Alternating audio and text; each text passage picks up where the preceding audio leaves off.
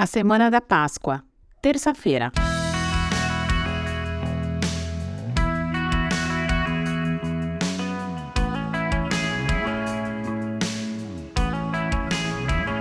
Estamos na Semana da Páscoa, por isso, seguimos aqui relembrando os acontecimentos e ensinamentos de Jesus em sua última semana antes da morte e ressurreição.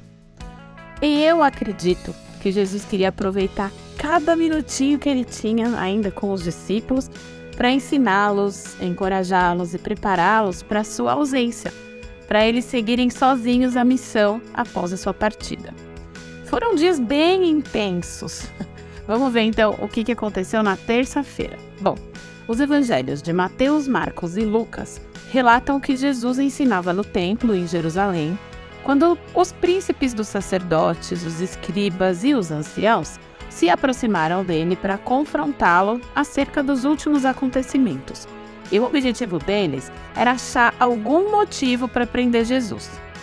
Você pode ler a respeito disso em Mateus 21, 23 a 23, 39. É, é bem extensa essa parte, esse texto.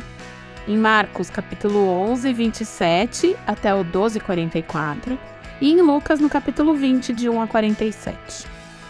E você vai encontrar também nos evangelhos, nesse, no meio desse relato todo aqui, algumas parábolas que Jesus contou nesse tempo. Então tem a dos dois filhos, em Mateus 21, 28 a 32, dos lavradores maus, que está lá em Mateus 21, 33 a 46, também em Marcos 12, de 1 a 12, e em Lucas 20, de 9 a 19.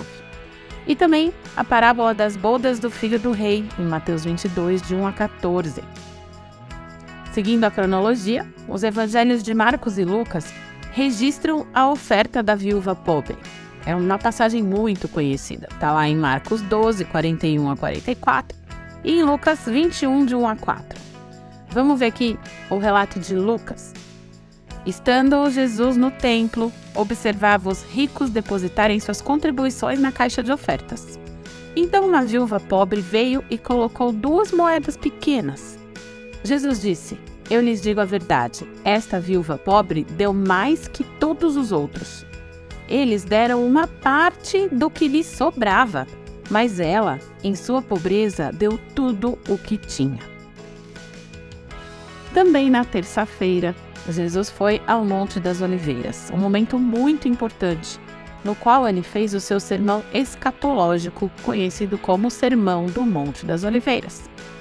Esse sermão abrange desde a primeira vinda de Cristo, com a sua morte e ressurreição, até a sua segunda vinda, abordando também a questão do fim dos tempos.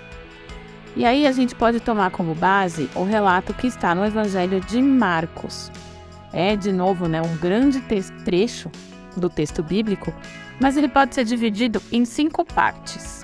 E aí você pode ler tudo posteriormente. Então, Marcos, capítulo 13.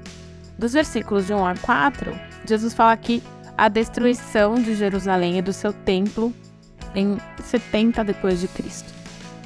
segunda parte está lá no capítulo 13 de Marcos, no versículo 5 ao 13, que ele fala do princípio das dores. Do versículo 14 a 23, a grande tribulação e a destruição de Jerusalém como tipificação dessa grande tribulação. Nos versículos 24 a 27, Jesus aborda a segunda vinda e o julgamento final. E do versículo 28 ao 37, ele faz uma exortação à vigilância. E eu quero destacar aqui justamente esses versos finais que falam da vigilância, porque isso compete a todos nós.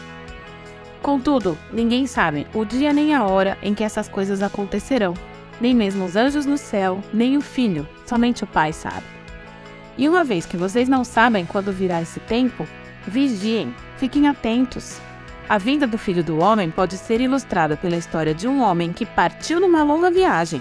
Quando saiu de casa, deu instruções a cada um dos seus servos sobre o que fazer e disse ao porteiro que vigiasse à espera da sua volta.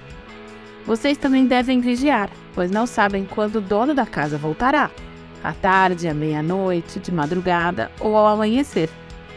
Que ele não os encontre dormindo quando chegar sem aviso. Eu lhes digo o que digo a todos: vigiem. E nós estamos vivendo então este tempo de vigilância. ansiando pela volta de Jesus. Mas enquanto isso não acontece, amanhã nós vamos seguir aqui na nossa jornada sobre a semana da Páscoa e vamos ver o que aconteceu na quarta-feira, antes aí da crucificação.